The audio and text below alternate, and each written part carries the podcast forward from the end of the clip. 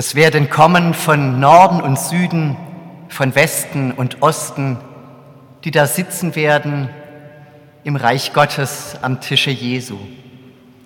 Guten Morgen und herzlich willkommen zum Gottesdienst am dritten Sonntag nach Epiphanias. Zu wem sind wir geschickt als Kirche und an wen richtet sich das Evangelium? Sind es die Menschen, die immer da sind, so wie Sie, die kommen, weil sie im Gottesdienst etwas für sich selbst, Nahrung für ihren Glauben, Stärkung für den Alltag suchen? Und haben wir auch die im Blick, die weiter weg, vielleicht an den Rändern oder sogar ganz entfernt von Kirche und Glaube leben, von Norden und Süden, von Westen und Osten, so verheißt es der Prophet. Im Zentrum des Gottesdienstes heute steht die Geschichte eines Ungläubigen, eines Heiden, die Geschichte von einem Hauptmann, einem Römer, der zu Jesus kommt und um Heil und Heilung für seinen Knecht bittet. Wird Jesus ihn hören? Wird Jesus sich überhaupt auf ihn einlassen, auf diesen Fremden, auf den verhassten Besatzer? Wird er ihn vielleicht ablehnen? Oder wird deutlich, dass Jesus gesandt ist und sich gesandt fühlt, nicht nur zum auserwählten Volk, sondern hinaus in die weite Welt, an die Menschen, die weit weg sind, am Rande stehen, die vielleicht darauf warten, berührt und erreicht zu werden. So feiern wir diesen Gottesdienst heute im Namen des Vaters und des Sohnes und des Heiligen Geistes. Amen.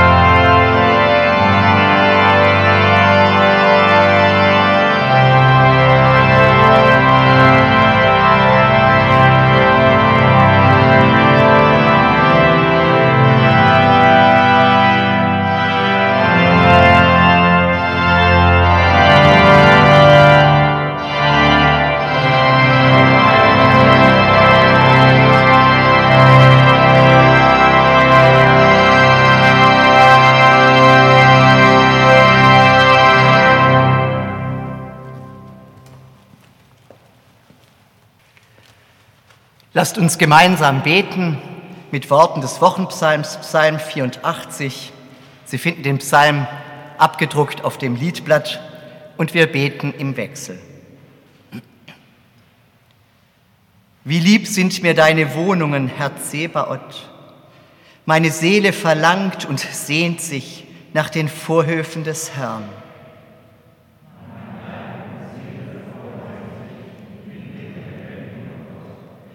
Der Vogel hat ein Haus gefunden und die Schwalbe ein Nest für ihre Jungen.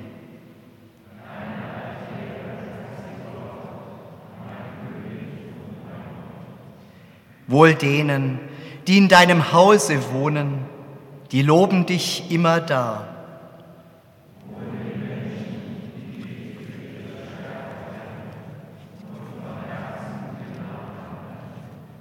Wenn sie durchs dürre Tal ziehen, wird es ihnen zum Quellgrund und Frühregen hüllt es in Segen.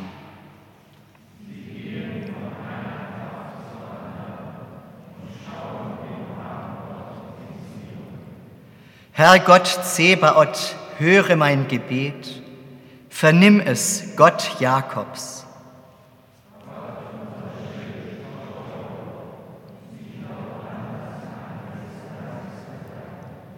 Denn ein Tag in deinen Vorhöfen ist besser als sonst tausend.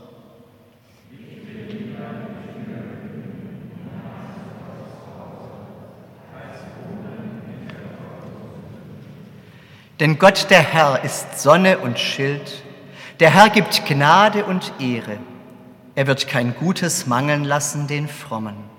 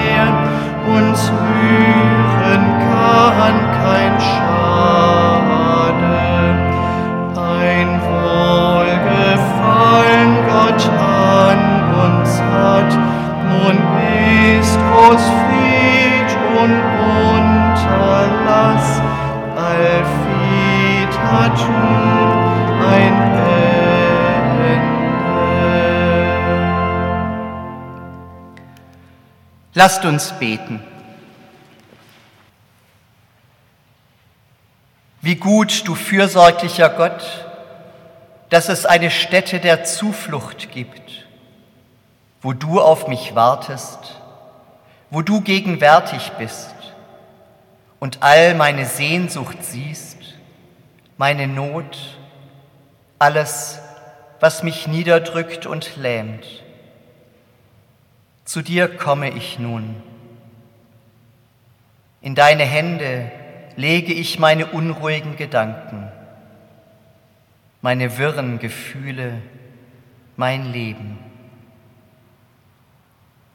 In deinen Schoß lege ich meinen müden Kopf, die Früchte meines Tuns, meine Sorgen.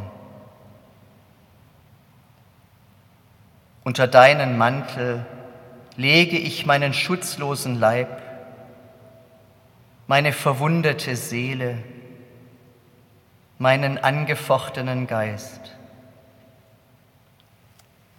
In deine Hände lege ich meine Freunde, meine Feinde, mein Leben. Herr, Ich bin nicht wert, dass du unter mein Dach gehst, aber sprich nur ein Wort, so wird meine Seele gesund. Amen. Wir hören das Evangelium für den heutigen Sonntag. Es steht bei Matthäus im achten Kapitel. Als Jesus nach Kapernaum hineinging, trat ein Hauptmann zu ihm, der bat ihn und sprach, Herr, mein Knecht liegt zu Hause und ist gelähmt und leidet große Qualen. Jesus sprach zu ihm, ich will kommen und ihn gesund machen. Der Hauptmann antwortete und sprach, Herr, ich bin nicht wert, dass du unter mein Dach gehst, sondern sprich nur ein Wort, so wird mein Knecht gesund. Denn auch ich bin ein Mensch, der einer Obrigkeit untersteht und habe Soldaten unter mir. Und wenn ich zu einem sage, geh hin, so geht er. Und zu einem anderen, komm her, so kommt er. Und zu meinem Knecht, tu das, so tut er es. Als Jesus das hörte, wunderte er sich und sprach zu denen, die ihm nachfolgten, Wahrlich, ich sage euch, Solchen Glauben habe ich in Israel bei keinem gefunden. Aber ich sage euch, viele werden kommen von Osten und von Westen und mit Abraham und Isaak und Jakob im Himmelreich zu Tisch sitzen. Aber die Kinder des Reichs werden hinausgestoßen in die äußerste Finsternis. Da wird sein Heulen und Zähneklappern. Und Jesus sprach zu dem Hauptmann, Geh hin, dir geschehe, wie du geglaubt hast. Und sein Knecht wurde gesund zu derselben Stunde.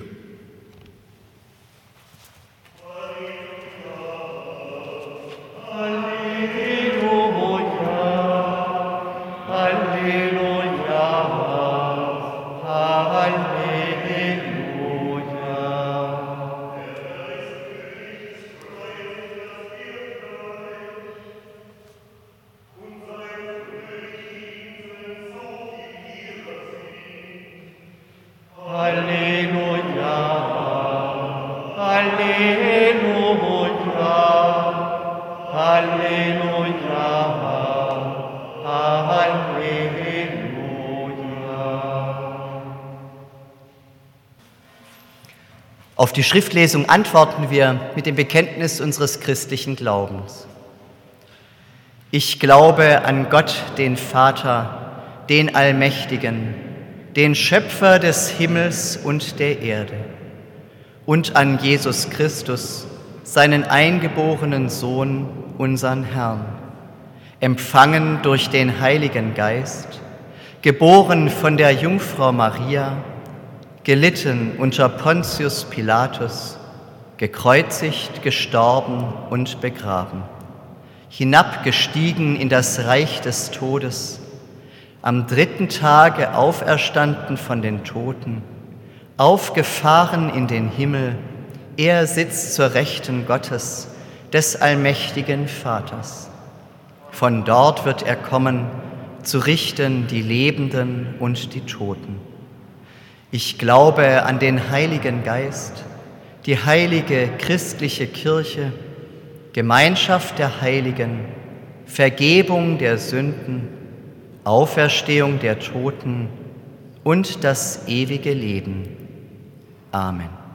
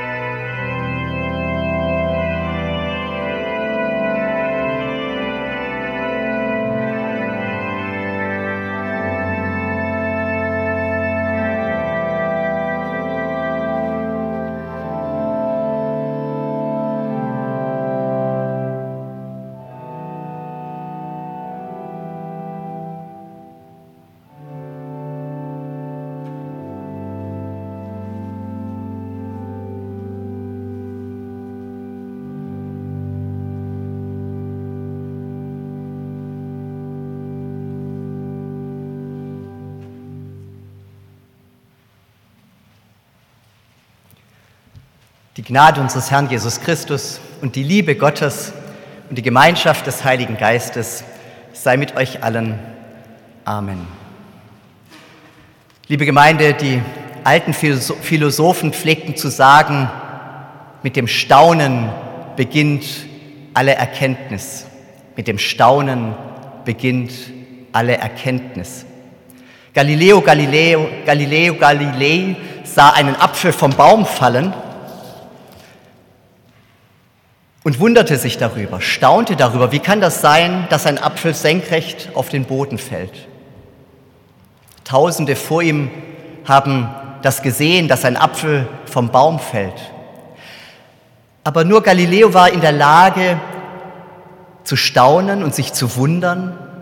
Und er hat die Verbindung hergestellt zwischen der Kraft, die den Apfel zu Boden fallen lässt, und der Kraft, die die Planeten um die Sonne und die die Sonne um die Galaxien kreisen lässt.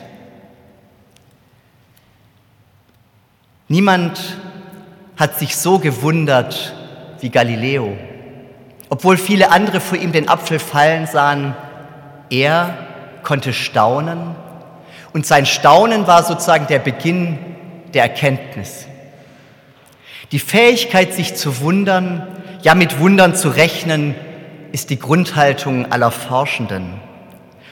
Und es ist zugleich die Grundhaltung aller Gläubigen. Nur ganz und gar abgestumpfte Menschen können aufhören, sich zu wundern. Und es ist wahrscheinlich nur ein Zeichen der inneren Verknöcherung, dass sie alle Dinge um sich herum als selbstverständlich nehmen. Man muss sich ja nur mal vor Augen halten, was wir bevor wir hier in den Gottesdienst gekommen sind, schon an Wunderbaren, an wenig Selbstverständlichem wahrgenommen und angenommen haben, ohne dass es auch nur im geringsten selbstverständlich wäre.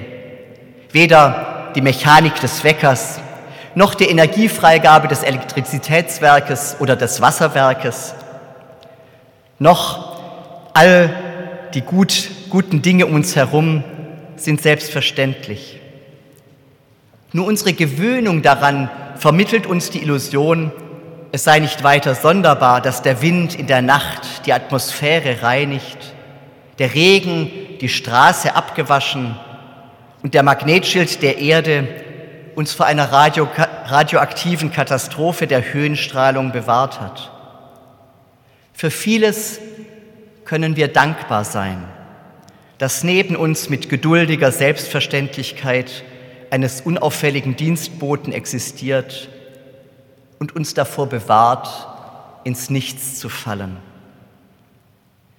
Im Neuen Testament ist immer wieder von Menschen die Rede, die Christus um ein Wunder bitten.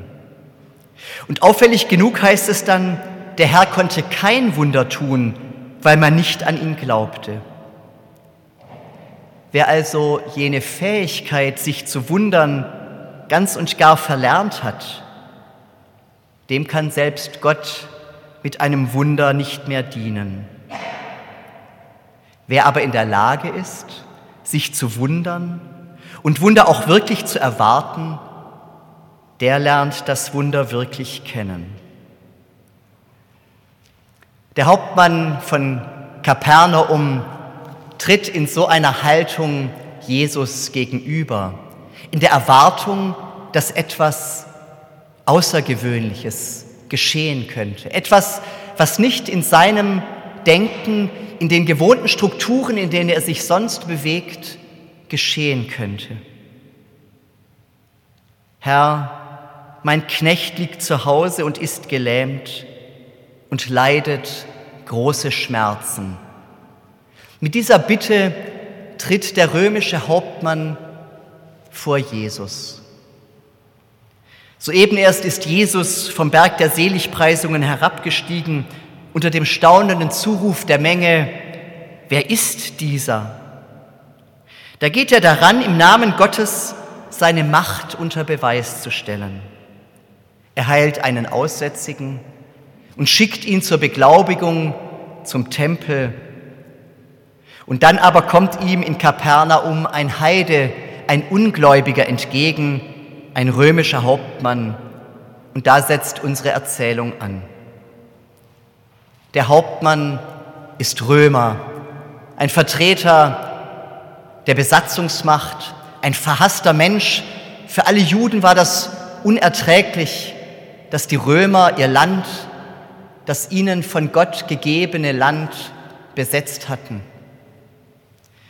Dieser Hauptmann lebt in einer völlig anderen Welt. Heute würde man wahrscheinlich sagen, in einem anderen Universum als Jesus, als dieser Wunderheiler, der durchs Land zieht, zu den Menschen predigt, Menschen heilt, ihnen zuhört, sich ihnen zuwendet, freundlich, zugewandt, liebevoll.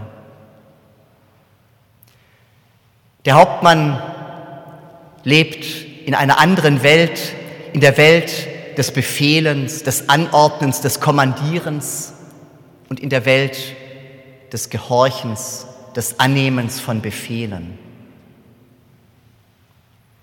Eigentlich völlig undenkbar, dass diese beiden Menschen einander begegnen in einer Weise, die in irgendeiner Weise fruchtbar, hilfreich sein könnte. Zu entfernt stehen beide, zu entfernt leben beide in unterschiedlichen, man könnte fast sagen, Logiken, in unterschiedlichen Lebensweisen. Aus jüdischer Sicht völlig unerträglich, dass Jesus sich so einem Menschen zuwenden würde. Ja, religiös gesprochen, macht sich Jesus unrein wenn er sich mit so einem abgibt. Überraschenderweise sieht Jesus in diesem Hauptmann nicht den Feind, nicht den Besetzer, nicht den Gegner, sondern einen, der in Not ist, der Hilfe braucht. Ja, der nicht mal Hilfe für sich selbst erbittet, sondern für seinen Knecht. Und Jesus erkennt, dass in diesem Moment, wo der Hauptmann auf das Befehlen und Gehorchen verzichtet, sich ein Raum öffnet, in dem das Wunder möglich wird. Der Hauptmann hat einen Knecht, dem er befiehlt, und den er hält wie einen gehorsamen Diener. Das Verhältnis zwischen dem Hauptmann und seinem Knecht ist wesentlich das des Befehlenden zum Untergebenen, des Kommandohabenden zu dem, der die Hacken zusammenschlägt. Und in diesem Gefüge muss sich etwas ereignet haben, was auf eine Krankheit, eine Lähmung, eine Beziehungsstörung hinausläuft. Die Art des Hauptmanns, wie er auftritt, wie er redet, wie er Jesus begegnet, ist außerordentlich sprechend für ihn selber. Im Aufbau der Wundererzählung scheint es unverhältnis, unverhältnismäßig lang, wie der Hauptmann erklärt, wem er Befehlung, Befehlen und Weisung durch sein Wort geben kann. Tatsächlich aber ist der Hauptmann gerade so völlig glaubwürdig geschildert. Er beschreibt eine Welt, in die er ganz und gar eingeordnet ist und die nach Befehl und Gehorsam von oben nach unten funktioniert, gut funktioniert. Wenn ich zu einem sage, geh, so geht er. Wenn ich zu einem anderen sage, komm, so kommt er. Wenn ich befehle, tu das, so tut er's. Die Welt des Hauptmann ist bis ins Detail hinein zu kommandieren und zu bestimmen und deshalb, weil das so ist, funktioniert alles so perfekt.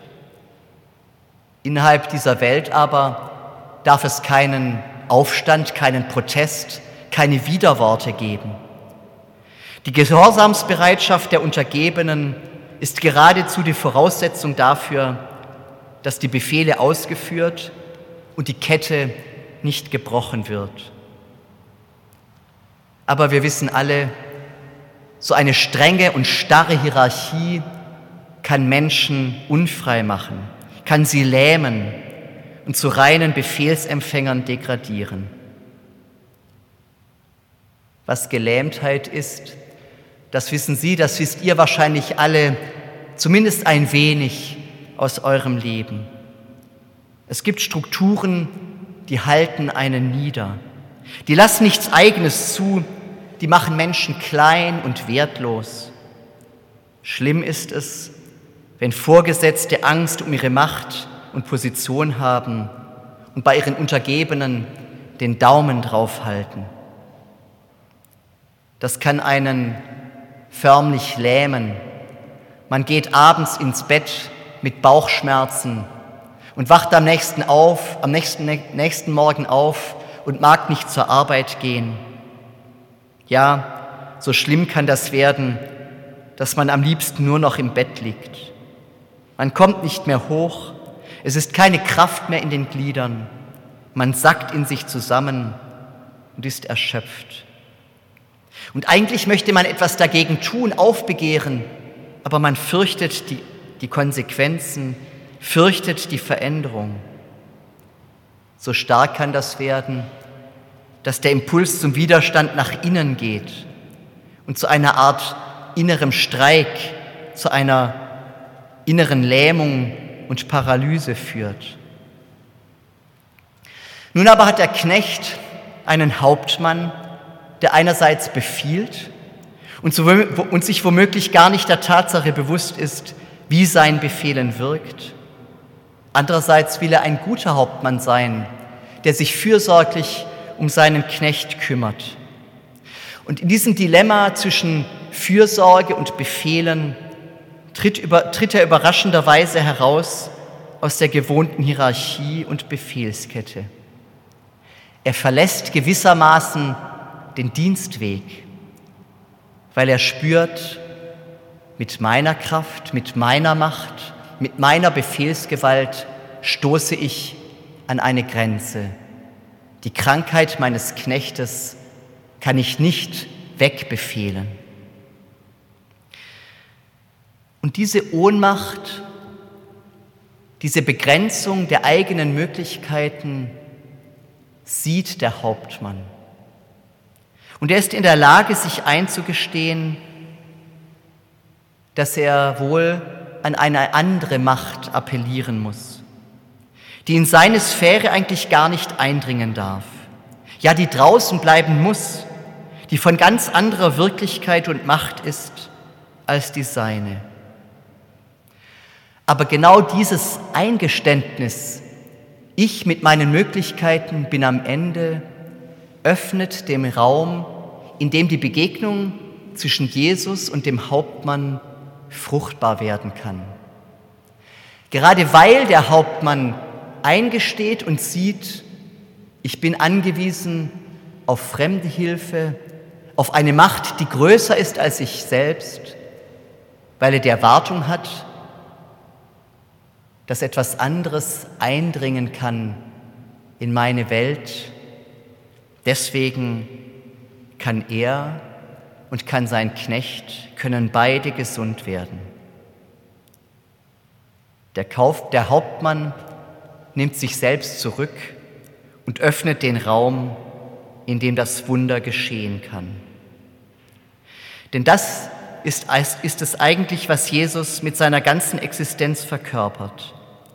Er möchte uns Menschen Ausblick geben auf eine andere Welt, eine andere Macht, wo wir buchstäblich nichts zu sagen haben. Diese Macht durchdringt uns wie die Luft. Sie ist geschmeidig wie das Wasser und sie wirkt so, dass sie uns vor allem und zuerst annimmt und bestätigt und aufrichtet und leben lässt.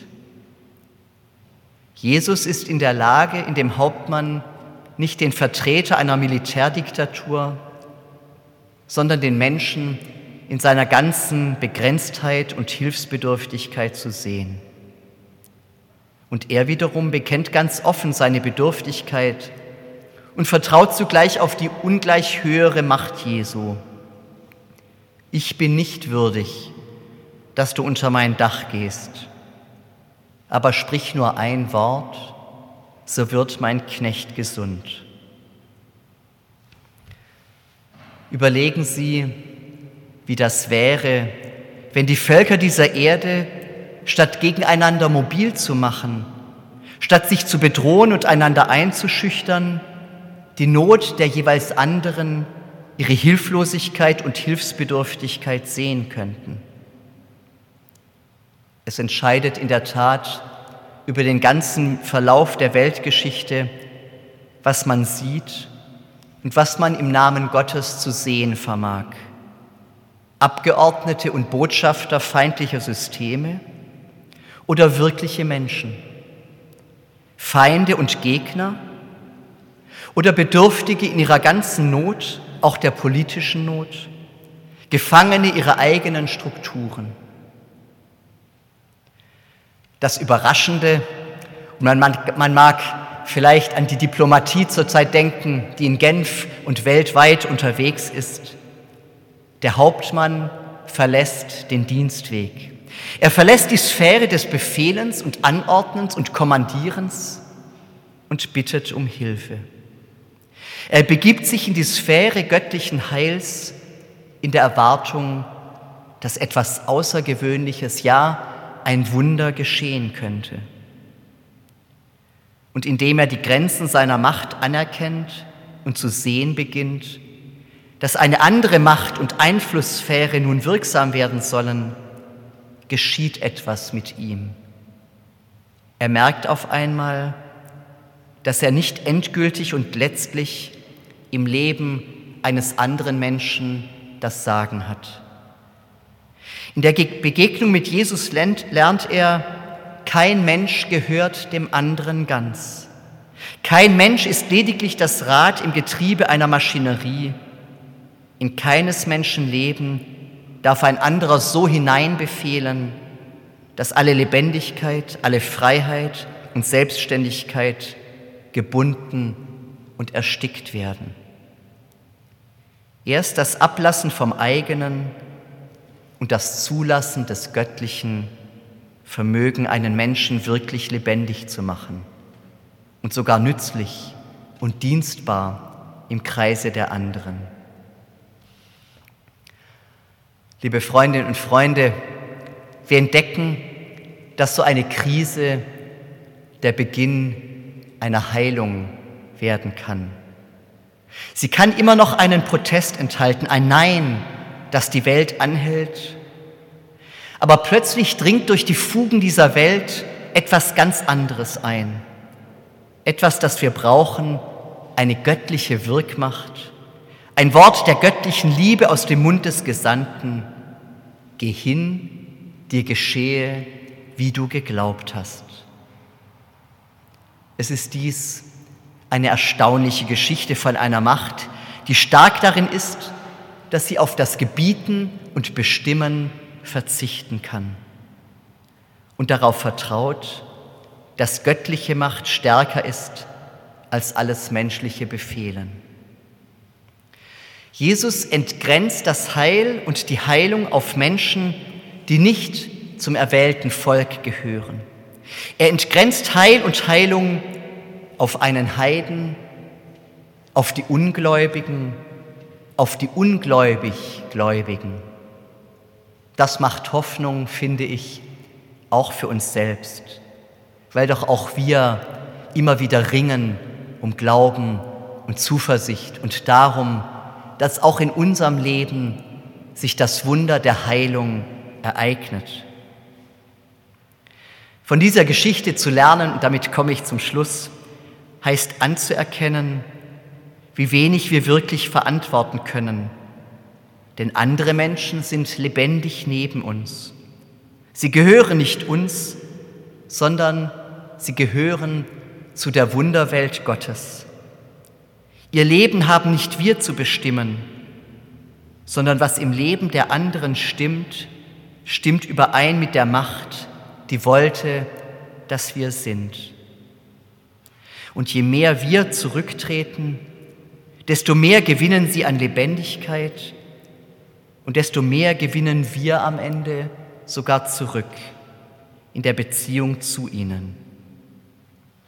Manchmal, so denke ich, Können wir der eine dem anderen, die eine der anderen zu so etwas wie Jesus selber werden, wenn wir demütig glauben wie er, dass das Leben jedes Menschen eine Chance vor Gott hat und er, Gott, gnädiger, größer und mächtiger ist, als wir zu träumen wagten. Staunen und mit Wundern rechnen zu können, ist der Beginn aller Erkenntnis. Amen. Der Friede Gottes, der höher ist als all unsere Vernunft, der bewahre eure Herzen und Sinne in Christus Jesus. Amen.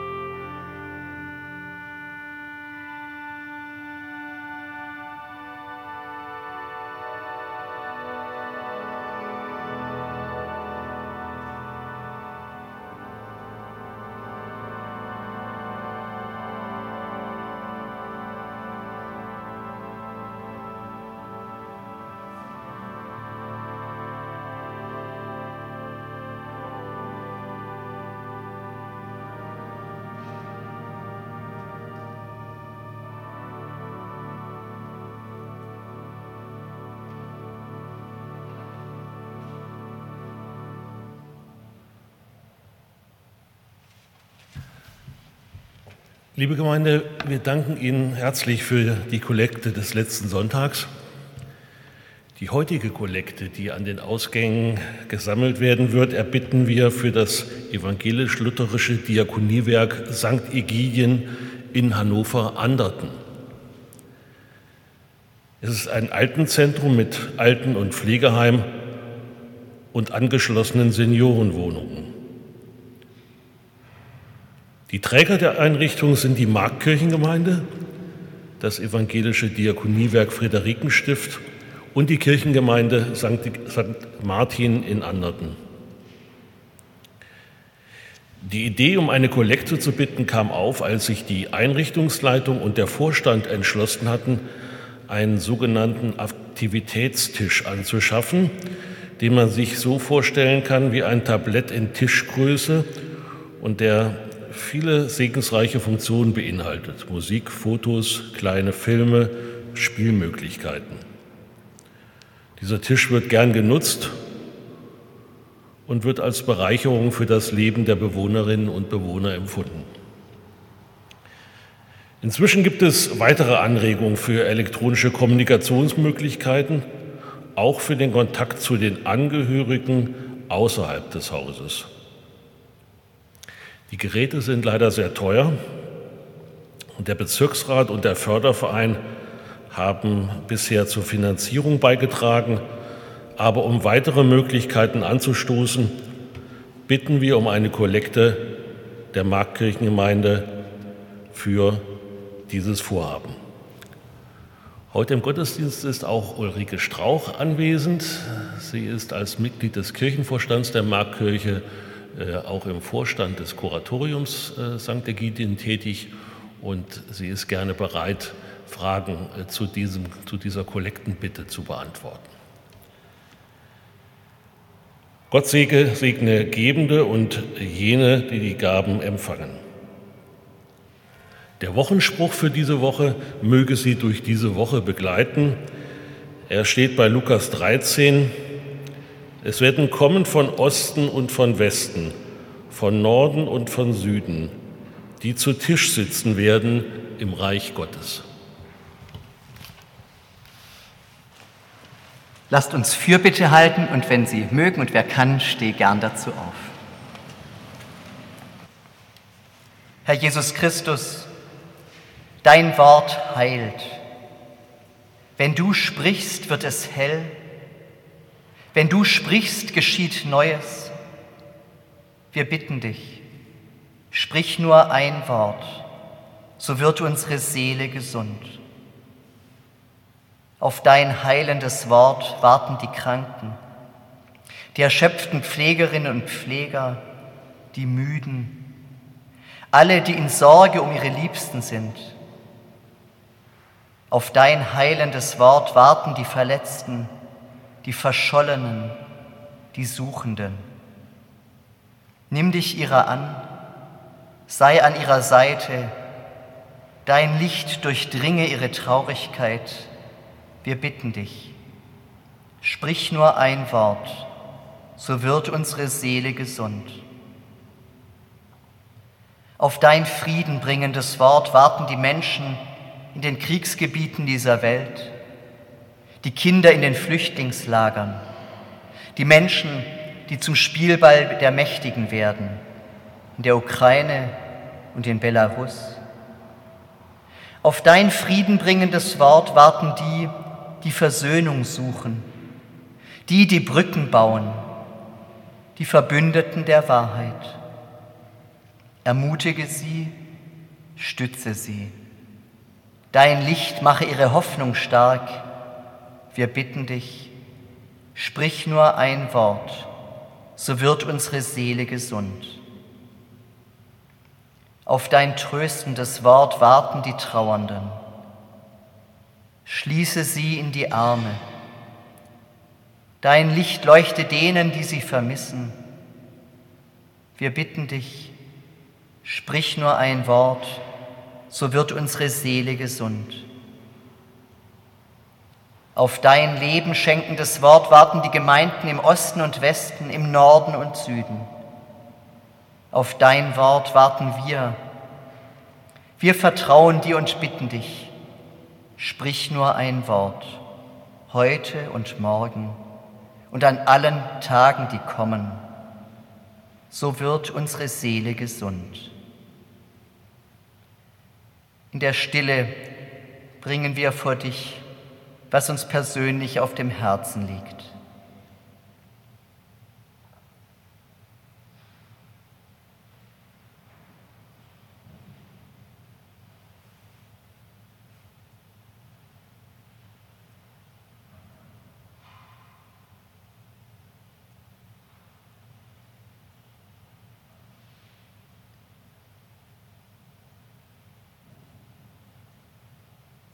Gemeinsam sprechen wir mit den Worten, die Jesus uns zu beten gelehrt hat.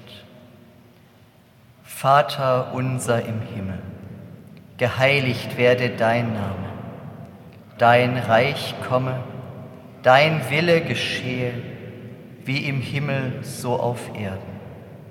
Unser tägliches Brot gib uns heute und vergib uns unsere Schuld, wie auch wir vergeben unseren Schuldigern und führe uns nicht in Versuchung, sondern erlöse uns von dem Bösen. Denn dein ist das Reich und die Kraft und die Herrlichkeit in Ewigkeit. Amen.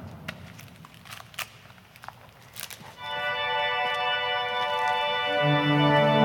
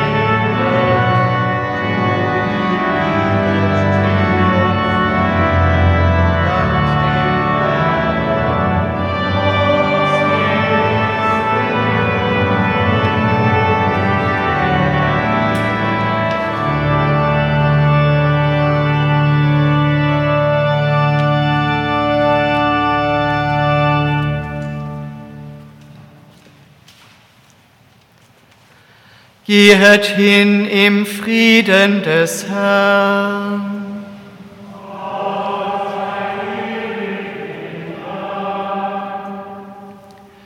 Der Herr segne dich und behüte dich. Der Herr lasse leuchten sein Angesicht über dir und sei dir gnädig. Der Herr erhebe sein Angesicht auf dich und gebe dir Frieden. Amen.